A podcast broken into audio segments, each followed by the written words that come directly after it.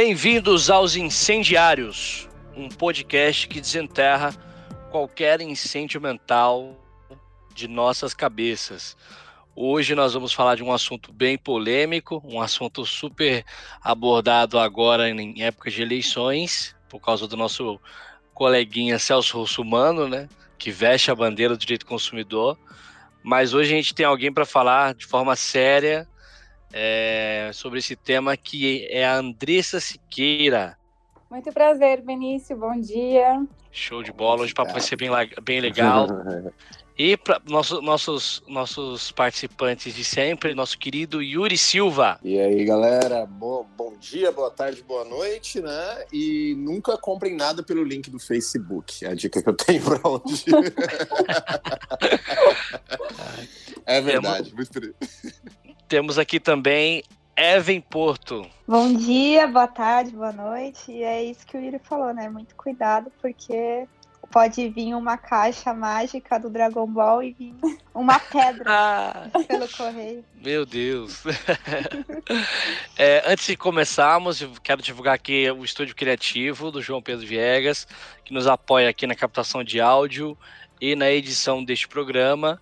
Então basta você ir lá no Instagram procurar Estúdio Criativo que você vai encontrar lá a página dele, pode te apoiar e te suportar na, nas suas gravações e edições.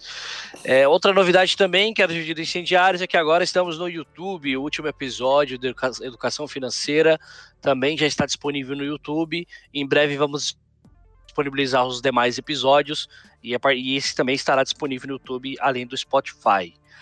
Uhum. Um último recadinho é a trilha sonora do podcast Incendiários para quem quiser conhecer o autor dela, ele é músico e professor, chama Marcos Sá.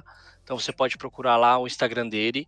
Vou colocar aqui na, na descrição do episódio também para quem curte a nossa trilha, conhecer o, o idealizador dela. Bom, falei bastante. Vamos falar sobre direito do consumidor.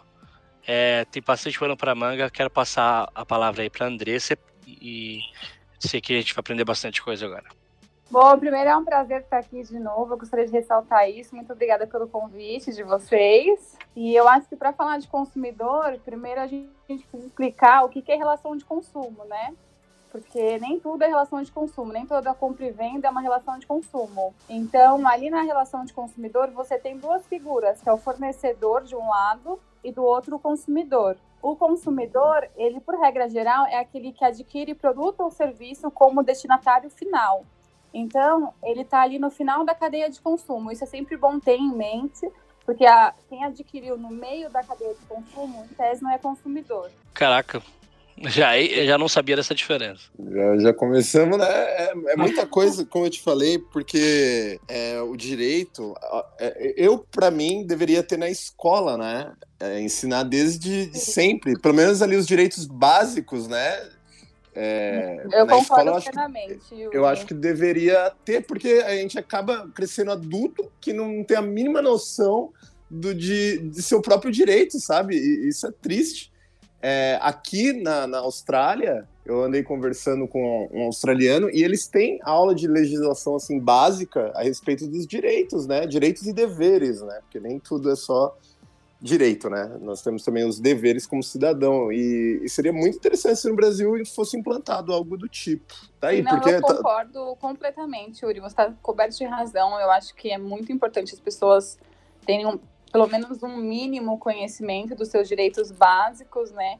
Inclusive por isso que eu sou membro da comissão ao vivo escola para tentar levar um pouco mais desse, dessa sabedoria para as pessoas, porque realmente é muito complicado ser leigo aqui no país, é. né? E ter que.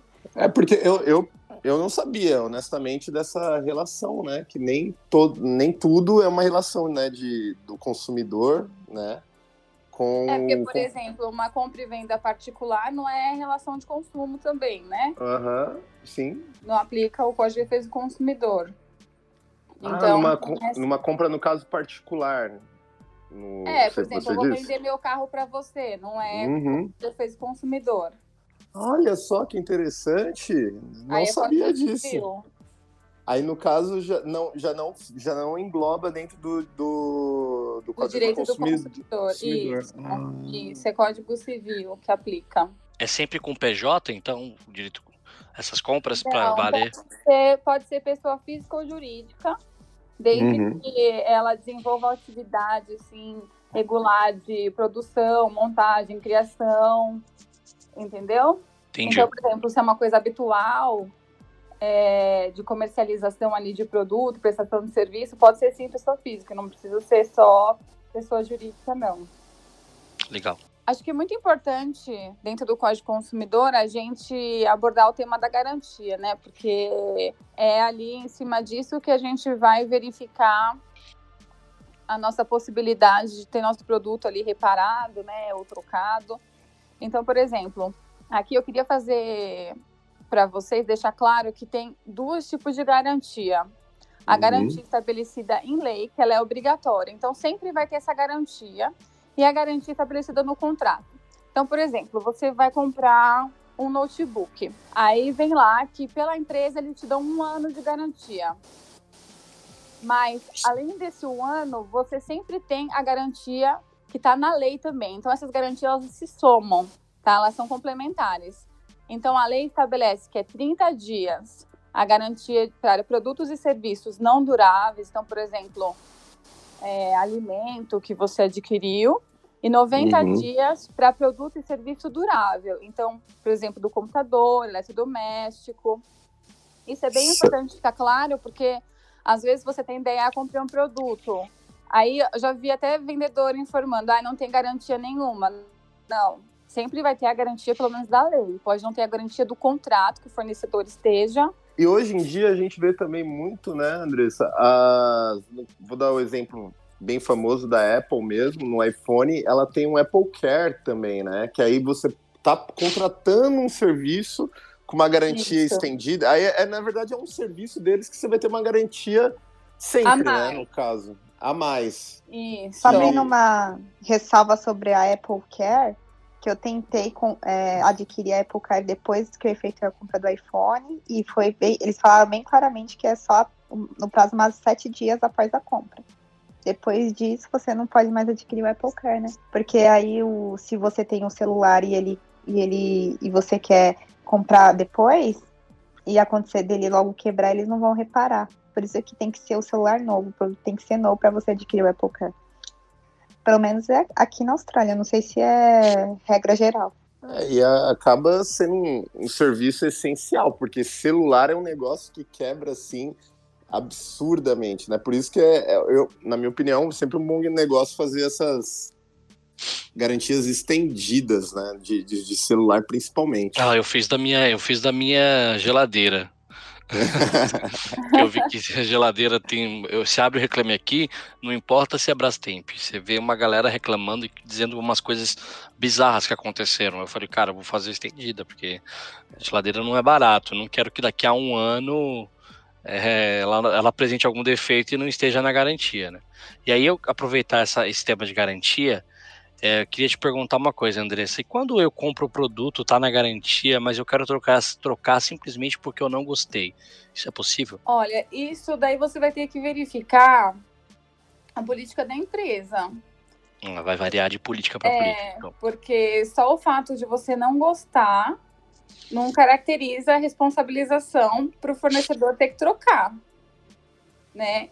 Então, isso daí você tem que verificar por exemplo, uma roupa, as empresas em geral, elas dão essa possibilidade de troca. Ah, não gostei, vou lá e troco. Agora, Entendi. outros produtos é mais difícil a gente ver com as empresas com essa política, mas pela lei, o simples fato assim de ah, eu não gostei, não entra na, na garantia. Né? A garantia tem que ser um problema mesmo de qualidade, de quantidade que o produto apresentou. É, até porque eu eu estava pensando aqui, a gente fala tanto no direito do consumidor, né? Mas a empresa também, né? Tem, ela também pode vir a ter prejuízo com uma má conduta do consumidor. No caso, ah, não gostei, ou quer trocar por N motivos, né? Tem, tem isso também. Sim, é, é, na verdade eu acho que é uma coisa também de cultura, né? Então, por exemplo, nos Estados Unidos, você troca muita coisa e eles têm um prazo até que às vezes são, é grande lá para você conseguir trocar e você não precisa falar o um motivo, simplesmente vai lá e devolve, né? Então, uhum. acho que é muito cultural isso. Eles é. lá fomentam muito essa questão do consumo, né? Da cultura de consumo. Então, acho que é uma coisa cultural mesmo. Show.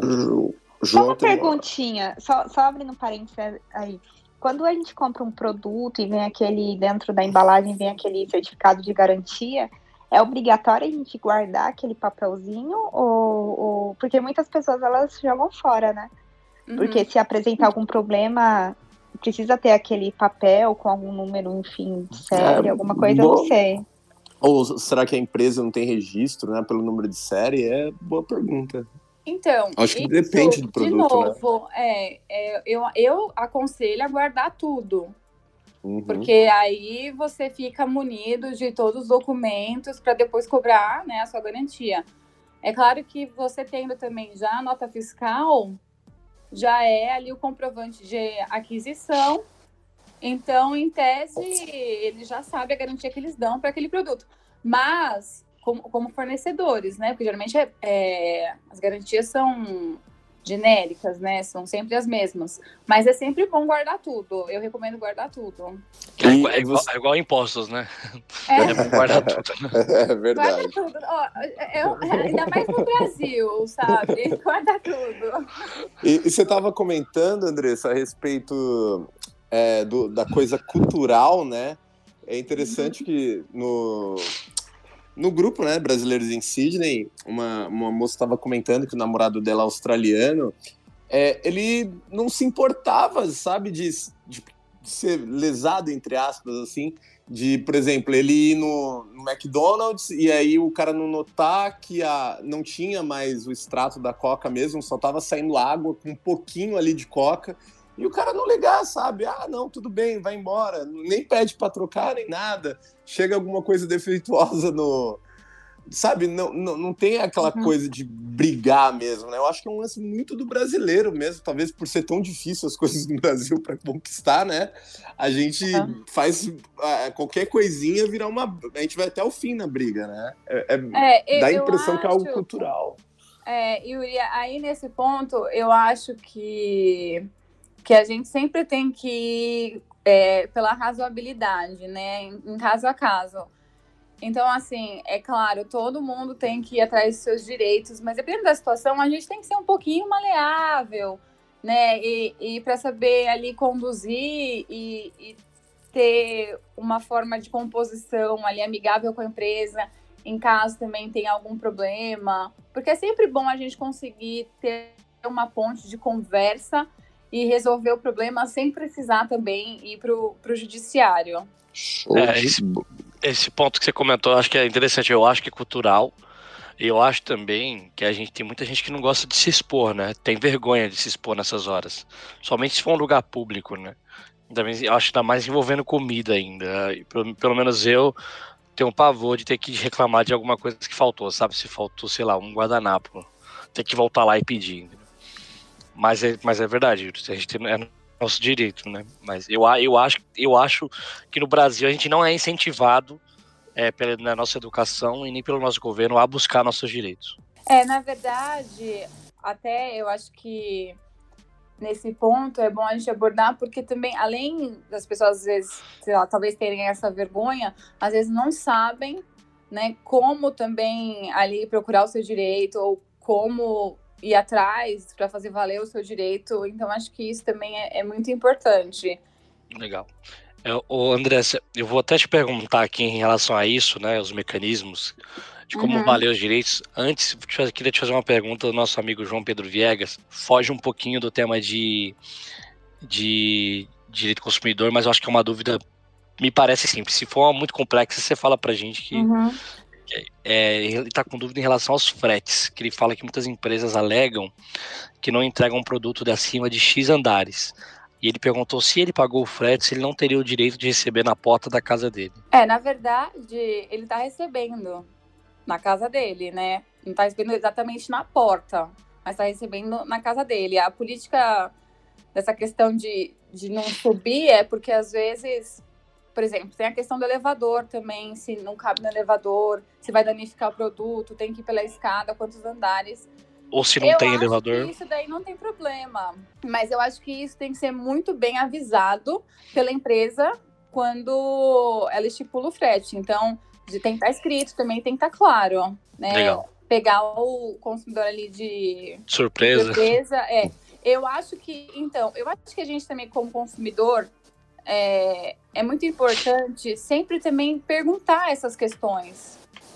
Sabe? Sempre se certificar, porque também o que eu vejo é que muitas pessoas não perguntam é, como que vai ser, quem que vai fazer, sabe? Então é importante, quando a gente vai fazer uma compra, também fazer uma compra de uma forma muito consciente, sabe? Analisar todos os aspectos, porque isso depois vai realmente facilitar. Então, por exemplo, quando eu chego numa loja, sou uma consumidora muito chata, também por ser advogada, mas eu pergunto tudo. Eu falo, vai ter a garantia? Não vai ter garantia? Vai ser como? Se der problema, eu vou falar com quem? Sabe assim, eu pergunto tudo porque numa situação eu já vou saber como proceder também. Então, É, até é nesse uma caso compra- do frete, eu já uma vi que várias vezes racional, vem né? escrito isso, né? Então é bom a gente se atentar e se não tiver escrito, ligar, perguntar, questionar. E se o vendedor falou que vai subir, então vai subir. Se não vai subir, não vai subir, entendeu? Então a gente deixar assim de uma forma transparente. Né? Aí, por É. exemplo, se falou que vai subir e não sobe, aí é outra situação, né? Entendi. Eu ia falar, Andressa, é, é uma compra racional, né? Não tão Isso. impulsiva, né? Isso. Pensar, analisar todos os aspectos, ou não É. ser simplesmente emocional como eu e comprar qualquer coisa que você vê pela Isso. frente, que, que falar, meu Deus, eles colocaram um relógio aqui que, que em 30 segundos vai acabar a promoção, eu preciso comprar agora. Meu Deus, Judy. Aliás, Eu- Se for, se for impulsivo, gente, compra, compra pela internet, compra pelo telefone, porque daí você pode devolver em sete dias. Mas assim, E, não, não recomendo. Sempre faça uma compra consciente. Não, é bom você estar comentando a respeito disso, para os nossos ouvintes também é, analisarem tudo, respirar, ver, é isso mesmo que eu quero, eu pesquisei em Isso. outros lugares, em correlação até a Isso. preço mesmo, qual o prazo, a garantia, se tem garantia estendida ou não, se entrega é, no meu andar, se não entrega, qual oferece o melhor serviço, né? É, é bem interessante.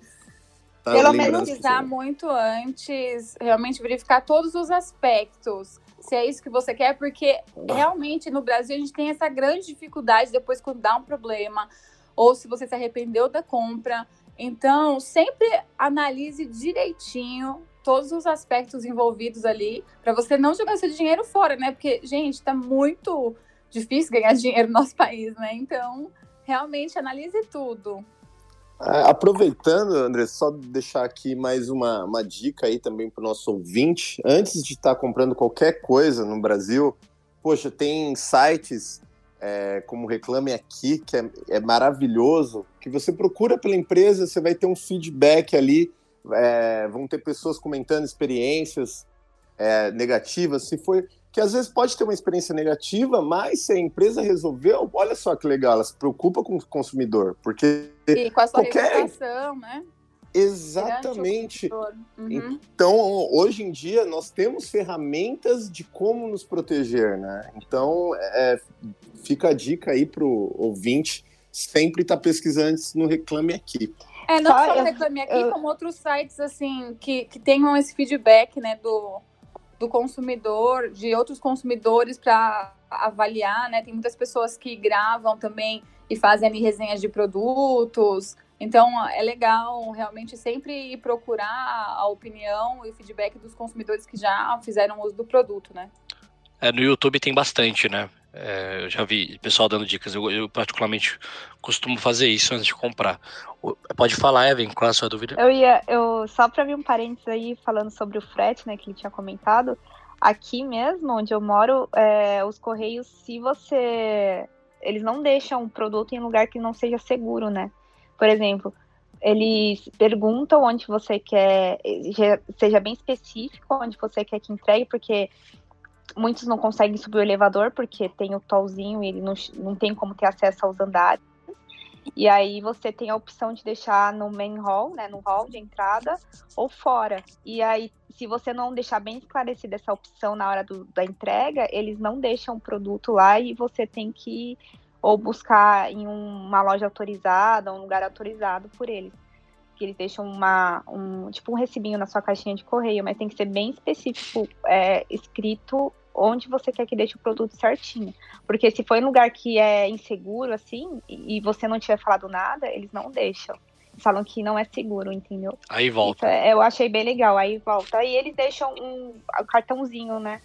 que aí você vai buscar nesse lugar, que às vezes tem uma loja de conveniência, em que eles são autorizados a deixar os produtos lá e você leva seu cartãozinho lá e, e recebe depois. Uh, Andresa, não sei se você pode me responder essa pergunta, mas uhum. me veio a dúvida, né? Em muitos lugares do Brasil eu já ouvi dizer que os correios não entregam por, por ser uma área perigosa, uma área que já teve muitos furtos, né, de mercadoria, algo do tipo existe algum mecanismo que que dê o direito do, do comprador né, de, de, receber em casa, ou se a empresa fala, olha, eu não entrego aí, ponto final, não, não, não tem nada que, que me faça levar aí. Porque eu acho que a empresa também tem o direito de se negar, né, a fazer entrega, no caso. É, tanto que, por exemplo, você vai comprar um bolo, às vezes tem que retirar, né? Às vezes, a, às vezes não entrega por, pelo transporte mesmo. E a questão dos correios, né, é, aí já é, não é nem particular, né, porque o correio é empresa pública, então também já é outra questão dele não entregar em algumas localidades. Mas, por exemplo, fornecedor, sim, ele não não está obrigado ao frete, né? Pode ser a opção só retirada e daí vai do consumidor sim. optar se vai comprar aquilo ou não né? E eles, desde que ele tenha é, ali conhecimento de que ele vai ter que retirar, não vejo problema nenhum. Andressa, é, queria aproveitar e perguntar para você sobre o vício oculto. É um uhum. termo que eu achei interessante, queria ouvir um pouco mais sobre ele. É, bom, primeiro vamos fazer uma distinção, né? A gente, no Código de Defesa do Consumidor, tem o que a gente chama de vício, que é quando o produto ele tem um problema de qualidade e de quantidade que você ali já percebe, né? Então, por exemplo, ah, comprei uma caixa de bis, veio sem metade da quantidade de bis que falava que ia ter na caixa. Então, na hora que você abre a caixa, você já vê que tem um problema de quantidade. Então, você já pode ali acionar o fornecedor para que aquilo seja resolvido, né? Uma coisa aparente, você já nota. Ou, por exemplo, comprei, sei lá, um computador, ele veio riscado. Você viu ali o risco, então, você também já pode acionar o fornecedor para troca. O oculto é quando, por exemplo, ele dá um problema que não era aparente. Então, vamos supor, recebe, você recebe, sei lá, uma, uma fritadeira. Tá? Comprei uma fritadeira. Aí chegou na minha casa, tava tudo certinho tal. Começou, liguei, tava tudo ok, mas daí fui fritar ela por mais de, sei lá, 20 minutos e começou a fazer um zumbido dentro lá. Isso é uma coisa mais oculta. Logo, quando eu recebi o produto, às vezes eu não conseguia verificar esse defeito, esse problema. Então, a partir do momento que você notou que tinha esse defeito, é que começa o prazo de garantia, entendeu? Não no, no momento que você recebeu. Quando é uma coisa mais de fácil constatação, você já pode acionar porque já está correndo a sua garantia desde o recebimento. Mas se for um defeito que é mais difícil ali a percepção, que é só realmente em determinado uso, é que você notou que ele tem esse defeito, que não era uma coisa logo aparente quando você recebeu o produto, aí começa a contar a garantia a partir do momento que é evidenciado o defeito para você. Isso é uma coisa que realmente também às vezes tem que você dar uma brigada, porque as empresas sempre falam que vai ser quando você recebeu. Assim, eu já tive muitos casos assim. Mas não, existe a é. possibilidade é. dentro, do, dentro do Código de Defesa do Consumidor, tá? André, se ela não, a empresa não pode alegar mau uso, por exemplo, não pode ser confundido com mau uso do, do equipamento, algo do tipo? Então, aí é uma questão técnica, né? Então, por exemplo, geralmente você vai ter que encaminhar para uma assistência. Eles podem, sim, às vezes, alegar mau uso, e você sabendo que não foi você que fez mau uso do aparelho, você vai ter que confrontar essa informação, né? E eles é que vão ter que provar o mau uso também, né? É, então, isso, isso me lembrou muito um, um caso que eu tive de comprar dois pneus e fui viajar, os pneus ótimos, né, tal, tudo tranquilo, e aí eu fui fazer uma, uma primeira parada num posto de gasolina e acabou estourando um pneu. Troquei, tudo bem, segue viagem. Logo em seguida, estourou o, o, o outro pneu. Aí eu já Meu não tinha Deus. mais step. E aí, enfim, acabou a viagem, pego o guincho, e aí tá, voltei né, na, na loja, entreguei os pneus e falei, ah, ok, nós vamos analisar. Aí eles falaram que mandaram para análise, tal, e depois eles constataram que o problema não era os, não era os pneus, que eu que tinha falado para não trocar, sabe o pino, aquele pino, eles falaram que eu deveria ter mandado trocar, mas eu, eu honestamente não me lembro de ter mandado trocar, e enfim. E Mas eles deram eu... essa orientação para você quando da compra? Então, pelo que eu me lembro, não. Até na época eu falei, pô, mas vocês não, poxa, vocês não falaram nada, e aí, como fica uhum. tal. E acabou que eu não, não, levei à frente, eles conseguiram recuperar um dos pneus, o outro eu perdi, e ficou por isso mesmo, né? Mas talvez entre aí, porque é estranho dois, dois né, os pneus novos darem problema, talvez não, não o lote. É, não, não era, né? É, então é um caso que me lembrou, né? Porque não é uma coisa que você vê di direto, assim. Você vai ver depois de um pouco de uso, aí você vai sentir, poxa, tem alguma coisa errada aqui, né? Sim, exatamente. Como que você vai fazer? Você não vai receber um pneu e vai fazer mil testes nele a todo a temperatura e pressão para ver se ele é resistente, né? Exato. mas é, é, sabe que o, o, Yuri comentando isso, Andressa, Evan, é, eu fiquei pensando aqui, né? Eu sou o tipo de pessoa que eu odeio me indispor, sabe? Uhum. E às vezes, dependendo do valor, eu fico pensando o tempo que eu vou levar, o estresse que eu vou ter, eu tento contabilizar isso em dinheiro versus o que eu, o que eu comprei com defeito, sabe? Sim. Aí se eu botar na minha balança, nossa, eu vou me estressar muito, vou é. perder muito tempo para ter isso de volta, deixa pra lá. Eu só não compro mais nada nessa loja, entendeu? Ou nesse, nesse, nesse, site. Mas aí eu acabo, acabo abrindo mão do meu direito, sabe? Conscientemente. É. Mas eu entendo que ao, ao, não fazer isso, eu tô dando margem, eu tô dando munição para eles continuarem sendo assim com outros clientes, né? É, é, é, é bom, né, você realmente sempre analisar essas questões mesmo. Assim, né? É aquela coisa. A, a gente realmente às vezes pensa isso, ah, eu não vou, não vou reclamar porque vai me, eu, sei lá, é 20 reais e eu vou ter baque transtorno, mas a questão é, gente, reclamem, mas sem se estressar, entendeu? Não se estressem, façam a reclamação numa boa. Ai, não deu certo, bola para frente. Próximo passo, qual que é o próximo passo? Ah, quero ir no Procon? Faz a reclamação numa boa. Não deu entendeu? Mas faz sem se estressar, porque realmente às vezes é muito estressante. É. Mas é isso, se você não reclamar e muitas pessoas não reclamar, essas micro lesões vão causando um macro efeito, se você parar para pensar, né? Uma, por exemplo, se o banco desconta um centavo de cada conta, quanto que ele não ganha? Verdade. A gente tem que é. precisar aprender a reclamar, né? Também. É, eu, eu, nunca me esqueço, faz uns, uns 10 anos atrás, eu tava tentando trocar de banda larga, né? E aí a. Só que tava com um sinal muito fraco a empresa que eu tava. Era, né, posso até falar que era Speed, né? Não, nem existe mais. E, e aí eu queria trocar para uma regional tal. E aí eles falaram: olha, se você cancelar, você nunca mais vai poder ter de novo a nossa linha, tá? Aí eu falei, poxa vida, sério, não, nunca mais desse nunca jeito. Nunca mais. Tudo eu bem. falei, ok, ah, ok. aí, ok, tirei, e aí acabou que a outra era pior do que a, que a antiga. E aí eu tive que ter a volta do cão arrependido e ligar lá de novo, né? E eles realmente falaram, não, Yuri, desculpa o senhor. Eu falei, nossa, mas eu tinha, é, acabou que outra pessoa pegou, né? Porque a gente tem um número limitado de usuários na região e tudo mais.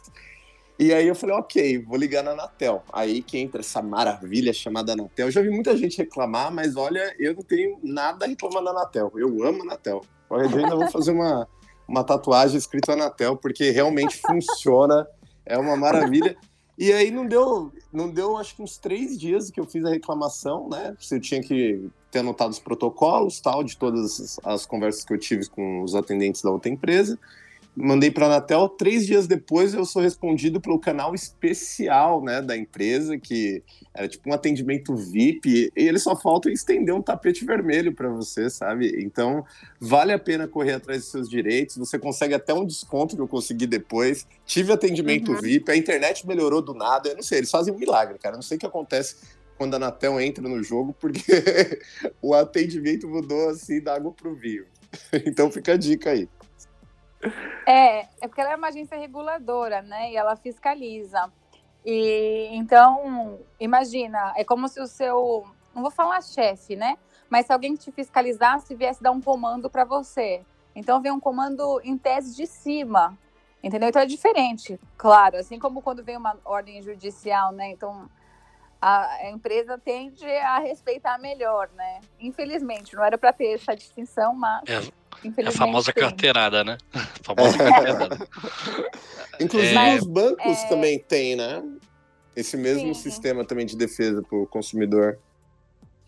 Então, a, é, a, gente pode fazer reclamação no Bacen, né?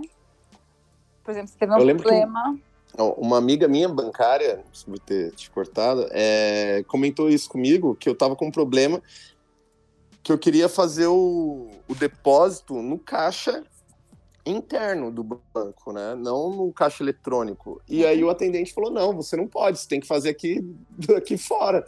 Eu falei, ué, mas como assim? Ele falou, não, não vai entrar. Eu falei, eu quero entrar, deixa eu. Eles... É aí ele falou, banco, não. eu quero entrar. Né? E aí eu comentei com, com essa amiga minha, que era bancária, ela falou, nossa, fala que do, do Bacen que você vai ver. Na hora, tipo, os caras mudam. Não, não, tudo bem, senhor, pode entrar, tal. É. Mas é muito curioso também, como o Beni estava falando, essa questão que às vezes a gente fica com vergonha de reclamar de algo, mas a gente não pode ter essa vergonha. Talvez isso seja algo cultural mesmo. Porque você não pode ter vergonha. Aquilo não está certo. Não está certo. Quem tem que ter vergonha é o fornecedor. O fornecedor tem que ter vergonha de que você teve um problema ali e está tendo que reclamar. Não é você. Então acho que a gente tem que mudar também esse pensamento. Você está ali totalmente exercendo o seu regular direito. Você não está fazendo nada demais indo reclamar. É claro, né? Tem formas e formas de se reclamar. Não precisa também começar, meu Deus, gritar no meio da loja.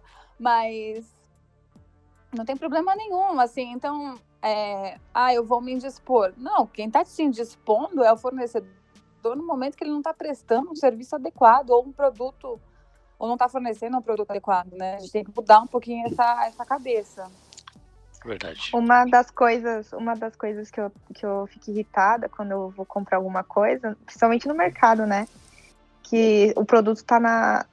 tá. foi colocado no lugar errado. Uhum. Porque aqui geralmente o, eles vendem muito rápido alguma, algum produto e fica o estoque vazio ali. Aí eles pegam, alguém pega um produto aleatório e coloca no lugar que deveria estar o produto com desconto, enfim, né? Uhum. Aí eu já cansei, eu já cansei de achar assim, eles colocam assim a promoção, metade do preço e tal, esse produto você lê, você acha que é aquele produto que está naquele lugar.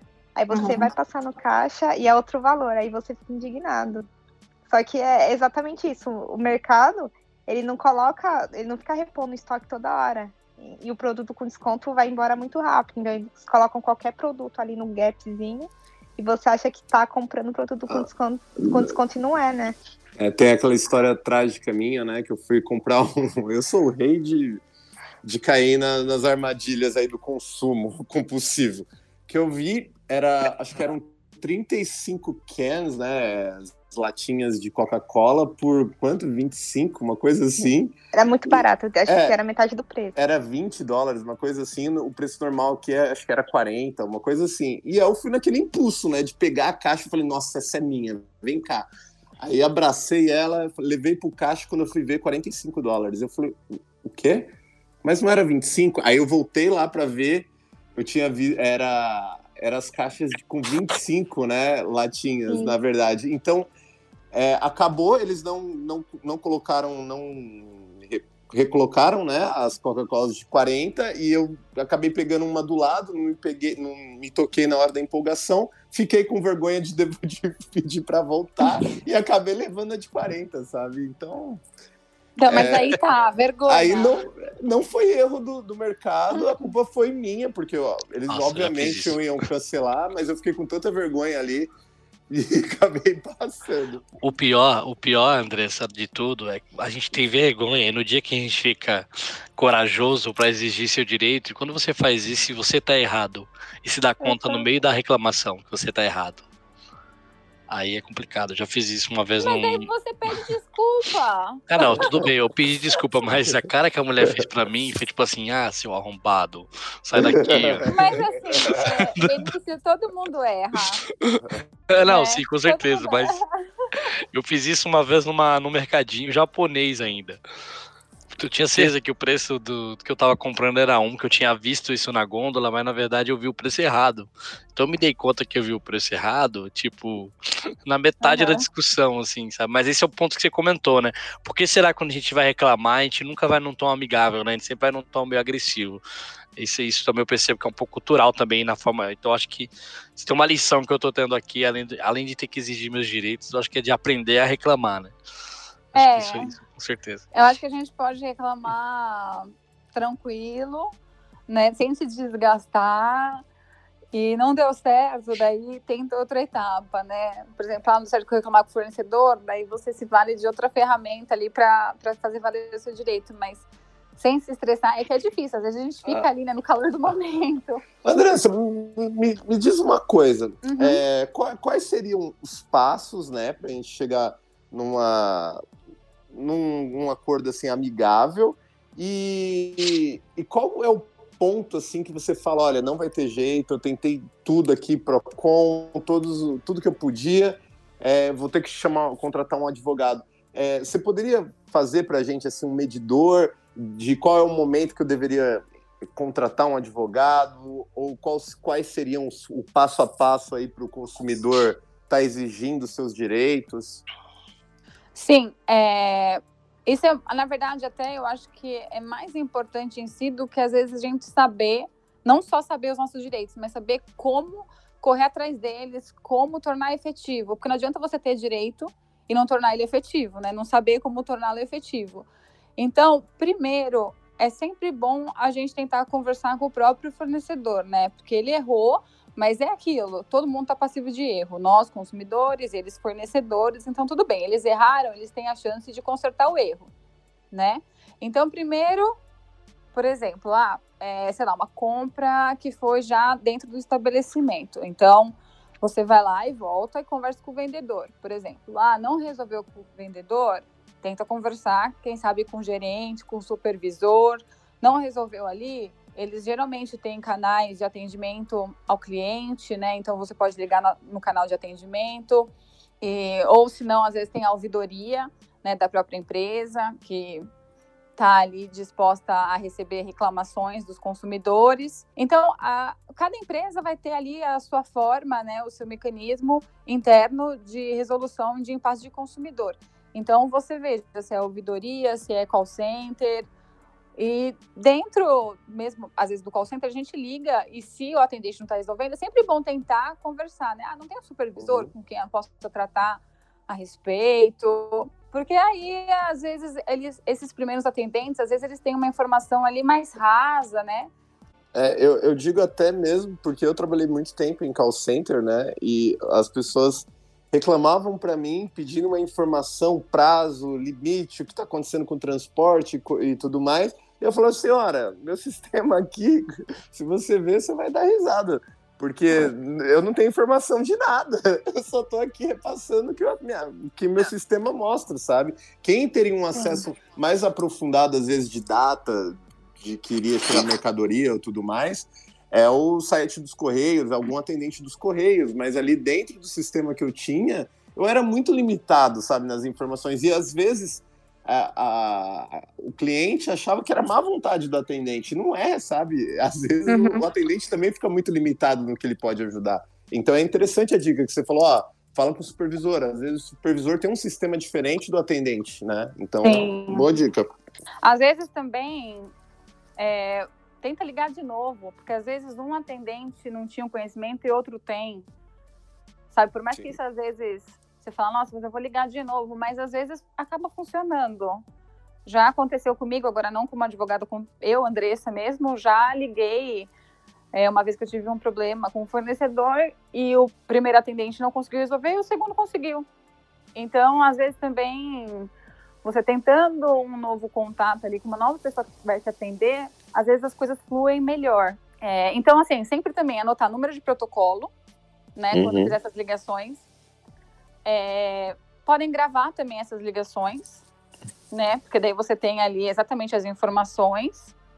Ou também solicitar que eles mandem a gravação da, da ligação, e para isso sempre é bom anotar o protocolo, e você já pode também pedir isso no final da ligação. Olha, eu gostaria que vocês talvez me mandassem depois a gravação, né? Call center tem essas gravações e mandam pela lei do call center. E outra coisa também, podem mandar e-mail, que daí o e-mail também já fica formalizado ali, né?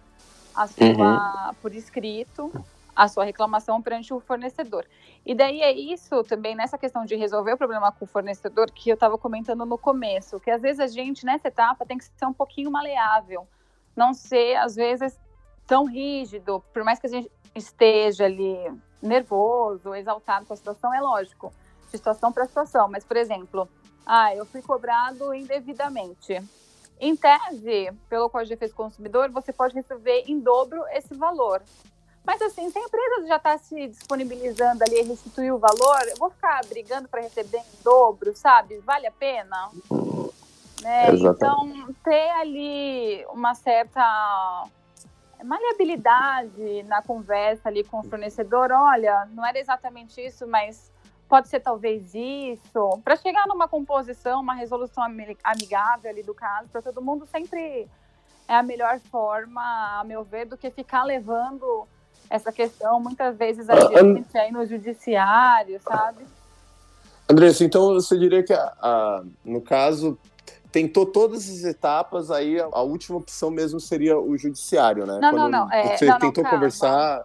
Não, uhum. não, não, não, seria. Primeiro, é sempre bom tentar falar com o fornecedor, né? Então a gente estava uhum. nesse âmbito tentando tratar com o fornecedor. Aí certo. não conseguiu falar com o fornecedor, a gente tem um leque aqui de opções, tá? Então, por uhum. exemplo, você pode abrir uma reclamação no Procon. Ah. O Procon, ele é um órgão administrativo, né, de defesa do consumidor, ele não é integrante do Poder Judiciário. Então, porque às vezes a gente pensa, né, a trela, mas não, o, Pro, o Procon, ele tá fora ali do Poder Judiciário, né, ele é administrativo. Então, o Procon, ele ali na defesa do consumidor, ele pode inclusive aplicar multas nas empresas. Então ele faz essa meio que intermediação, né? Você registra uma reclamação no Procon, ele comunica a empresa, a empresa tem um prazo para se manifestar e tentar resolver com você, não resolveu, abre-se um processo administrativo, ou seja, não é judicial, é um procedimento ali administrativo, né? E vai se dando sequência ali naquela tratativa administrativa. Então, isso é uma coisa, daí independe de você entrar com ação judicial, tá? Não é ah, É diferente. Eu, eu é... imaginava que era junto, eu não sabia disso. Não, é separado e uma coisa não é pré-requisito da outra. Por exemplo, eu não tenho que ir no PROCON antes de ingressar no judiciário, entendeu? Eu posso ah. escolher ali a via, porque uma é via administrativa e outra é via judicial. Tá? Elas são diferentes. Ok, mas você pod poderia dar entrada nos dois ao mesmo tempo ou não? Teria que escolher Sim, uma poderia, das. Porque é uma via Sim? administrativa e uma via judicial. Poderia. Olha só que interessante. Então, poderia sim. E se você também não quiser ir no PROCON e quiser entrar com ação direta, você pode entrar, porque eu já vi muita gente achar que primeiro tem que ir no PROCON. Mas uhum. não, são coisas diferentes. Aí outra opção também que o consumidor tem, que é como você mesmo mencionou, Yuri, da Danatel, que é uma agência uhum. reguladora. Então pode entrar em contato, né, fazer a reclamação na agência reguladora ou nas autarquias que fiscalizam o fornecedor. Então, por exemplo, o Bacen, no caso de bancos, a Anatel, para telefonia, a SUSEP ou a ANS, no caso de seguro, e a ANS seria de seguro saúde, né? Que é a Agência Nacional de Saúde Suplementar. Exato. A ANAC com problema de voo, por exemplo, teve um problema, sei lá, de atraso de voo, cancelamento de voo, pode contatar a ANAC. Então também ali é uma forma, que nem a gente estava conversando, né? Você no âmbito administrativo tentar resolver isso. E olha, e resolve, viu? É, é, é, é, é muito bom é. os serviços né, desses órgãos regulamentadores. Sim, eu também já tive, eu pessoalmente, problema com banco. E já contatei o Bacen e o Bacen mesmo contatou o banco, eles me contataram, agora falando como eu, Andressa, né? Não como advogada.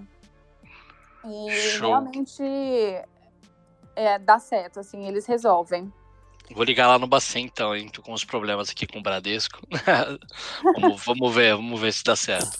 Brincadeira, sei que dá sim. A Andressa, que é advogada, com bacharel em Direito e especialista em Direito Administrativo pela PUC São Paulo, membro da Comissão OAB, vai à escola, membro da organização International Administrative Law Center of Excellence, ex-funcionária do Tribunal de Justiça do Estado de São Paulo, advogada atuante com mais de 10 anos de experiência e hoje vai tirar algumas das nossas dúvidas, quais são esses direitos que todos nós temos e também, eu acho que uma dúvida muito comum, como fazer valer esses direitos. Bom, agora falar um pouquinho então do Poder Judiciário, né? Que todo mundo sabe que pode ir na justiça, mas todo mundo acaba se esquecendo que existe, por exemplo, o Juizado Especial Cível, né? Que seria ali o nosso juizado de pequenas causas.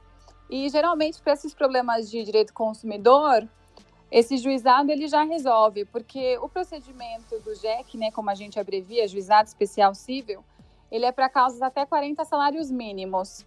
Então, isso dá mais ou menos 40 mil, um pouquinho mais, né, se você pegar o salário mínimo. Então, geralmente, os problemas de consumidor, eles estão relacionados aí nesse valor, né? Por exemplo, se eu compro uma TV 10 mil reais, entra aí dentro do, do teto do juizado. Sim. Até um carro, né? Entraria então, até 40 de, mil. É, é, dependendo de onde você compra o carro, né? Se for uma concessionária, entra aqui. Se for particular, uhum. aí não entra no Código de Defesa do Consumidor, mas você pode discutir sim no juizado especial pelo valor, né? E então, e uma coisa interessante que eu não sei também se as pessoas sabem é que nas causas até 20 salários mínimos, ou seja, ali até uns 20 mil reais aproximadamente, você não precisa necessariamente estar acompanhado de um advogado.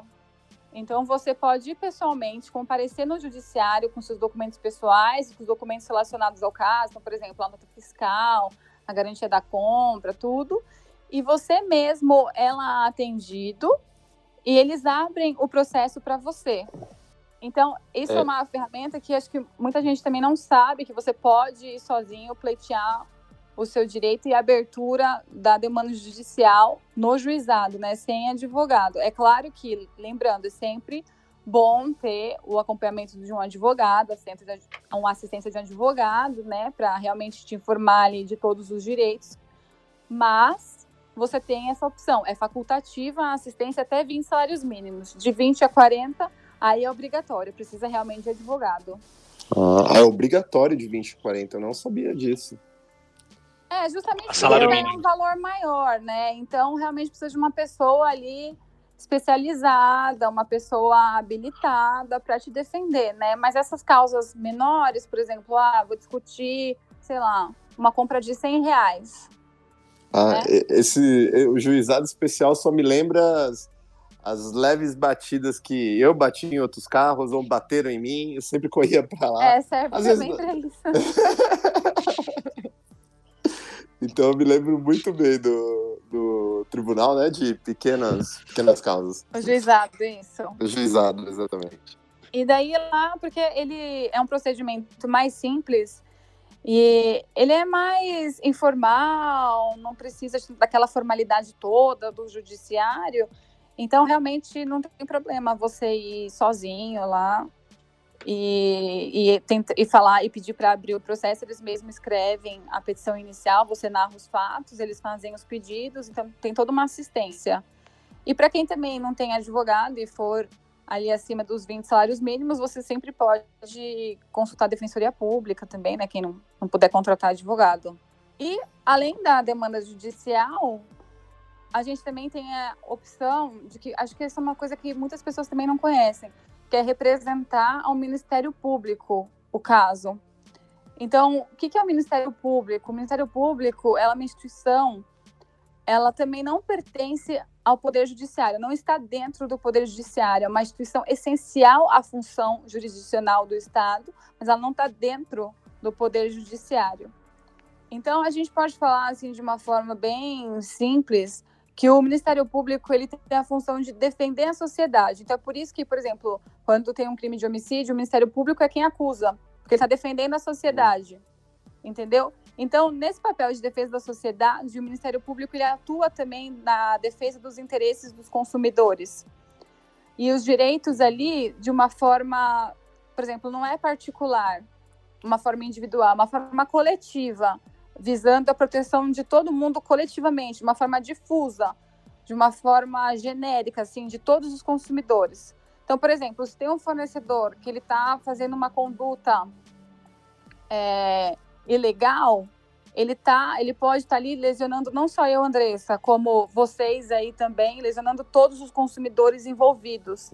E quando isso acontece, dessa lesão assim que atinge a mais de uma pessoa que é coletiva, que ela é difusa no sentido de abrange todos os consumidores indistintamente, então você pode levar o caso ao Ministério Público, que eles vão também tomar as providências, né? O promotor de justiça do consumidor, ele recebendo a representação, ele toma as providências cabíveis.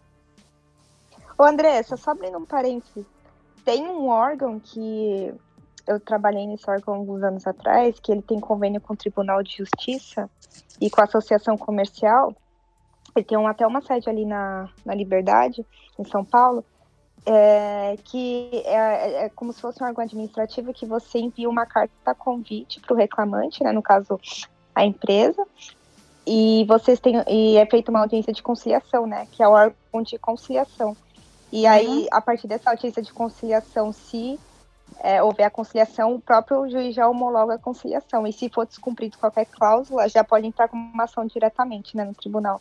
E é bem celery, né? E geralmente as pessoas recorrem lá por diversos é, temas, incluindo uhum. consumidor, é, nome sujo no Serasa, várias questões assim. E esse órgão ele é bem específico assim também para quem não tem, é, não quer contratar um advogado, não tem como contratar, causas também de pequeno valor.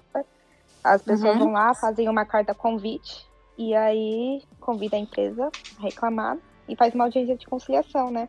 E é um órgão Sim. bem legal.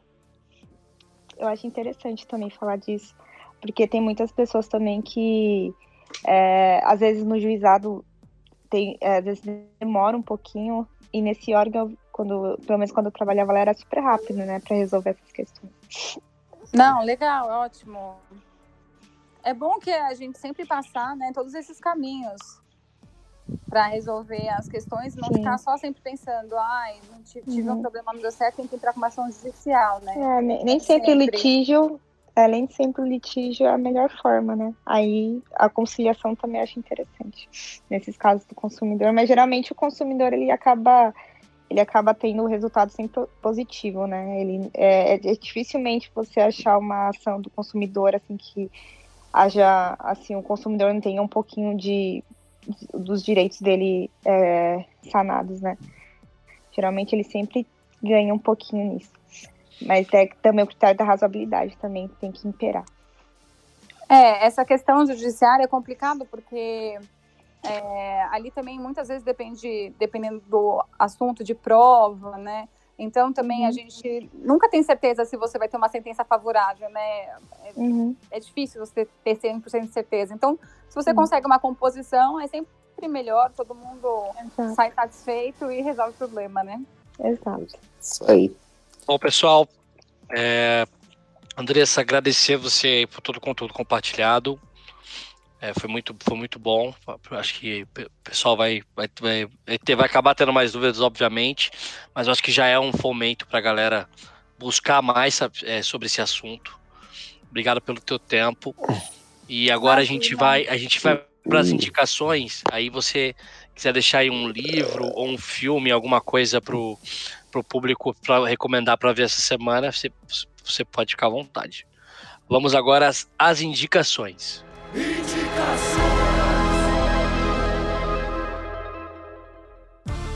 Bom, é, eu vou indicar o documentário A História das Coisas, né, de 2007. É um documentário, né, como a gente está falando aí do de direito do consumidor, né, é, que fala a respeito do consumo, né. É, é, é interessante que o documentário ele expõe a, o consumo irracional, como eu estava falando, né, como eu sou consumista irracional admitido, é, ele, ele coloca questões que não, não passam na nossa cabeça, né? De detalhando, no caso, os estágios né, da economia, desde a extração, a produção, a distribuição, o consumo e até o descarte. Então, é um documentário para você assistir, refletir e, e não ser como eu, né? um consumista irracional.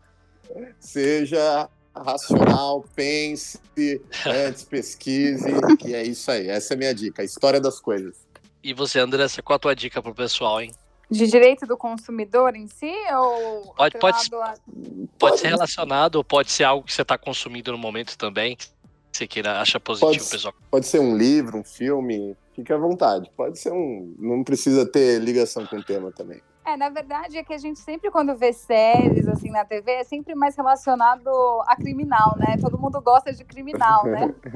é verdade. Mas, por exemplo, essas séries do Netflix também, que elas abordam não só do Netflix, né, que a gente vê também em outros aplicativos de filmes e séries, que elas abordam a questão de dados, né, da, da coleta de dados das pessoas e como está influenciando também ali no não só no posicionamento, mas na forma que as pessoas estão decidindo e isso influencia também diretamente no consumo, né? Porque a gente vê, por exemplo, você liga o computador, vem aquele pop-up, né? Que você viu alguma coisa algum dia que tinha a ver com é o Big com... Data. É, é, exatamente. Então, eu que eu diga.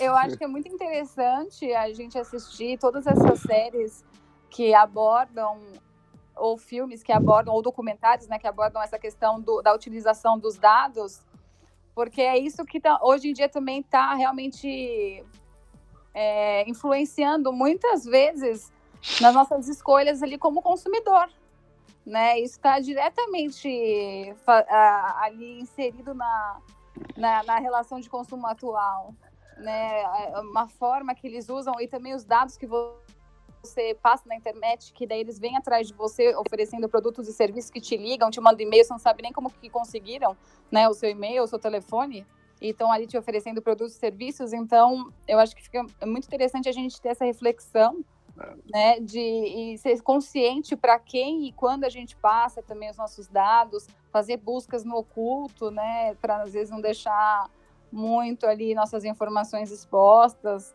Então acho que é bem interessante todos esses documentários e filmes e, ou séries abordando essa questão do, dos dados pessoais. É, eu, tenho, eu não me recordo o nome da, da, do documentário, eu assisti no, no Netflix esses dias, né? Esse que você está comentando. Acho que ele está nas atualizações, é um documentário muito bom mesmo. É o dilema, o, o dilema das redes. Então, Exatamente. Tem esse, e tem um outro também que fala sobre as eleições do Trump e também Isso até fala um pouco do Bolsonaro no final, assim, comenta um pouco também. E também é bem interessante. Agora eu vou procurar aqui o nome, mas acho que é Dilema das Redes. Acho que é isso mesmo. É. Um, deles é. O outro não lembro o nome, mas é, acho que é um assunto que vai ser, ser discutido, né? Agora mais e mais, com certeza. Sim. Evan, qual que é a tua indicação para a semana? Ah, eu agora eu tô tendo tempo. Eu tô. A última. Né? É, é, eu, tô, eu tô impressionada agora com as séries russas, né? Os russos estão me surpreendendo com as séries deles, muito, muito bem elaboradas. A, a, gente tem, a gente já tá assistindo, né? Não terminamos ainda, aquele Better, Better Than Us, que é a história, que é uma série russa que mostra o relacionamento dos humanos com os robôs, né? E a série é super fantástica. E também fala sobre essa questão de dados e fala também como que é, é uma é um, é um cenário visionário futurístico, assim, né? Em que as pessoas vão é, interagir com os robôs, como que vai ser a sociedade com, com os robôs, assim. Eu achei super interessante. Tem aonde pra ver? É, than, é, no Netflix. Ah, legal. Muito bom. Bom, a minha indicação também foge bastante do tema. Eu assisti um documentário que chama As Mortes de Dick Johnson. Ele aborda o fim da vida, né? A reflexão é, de, de, legado, família, é, qual, o que você representa para sua família principalmente.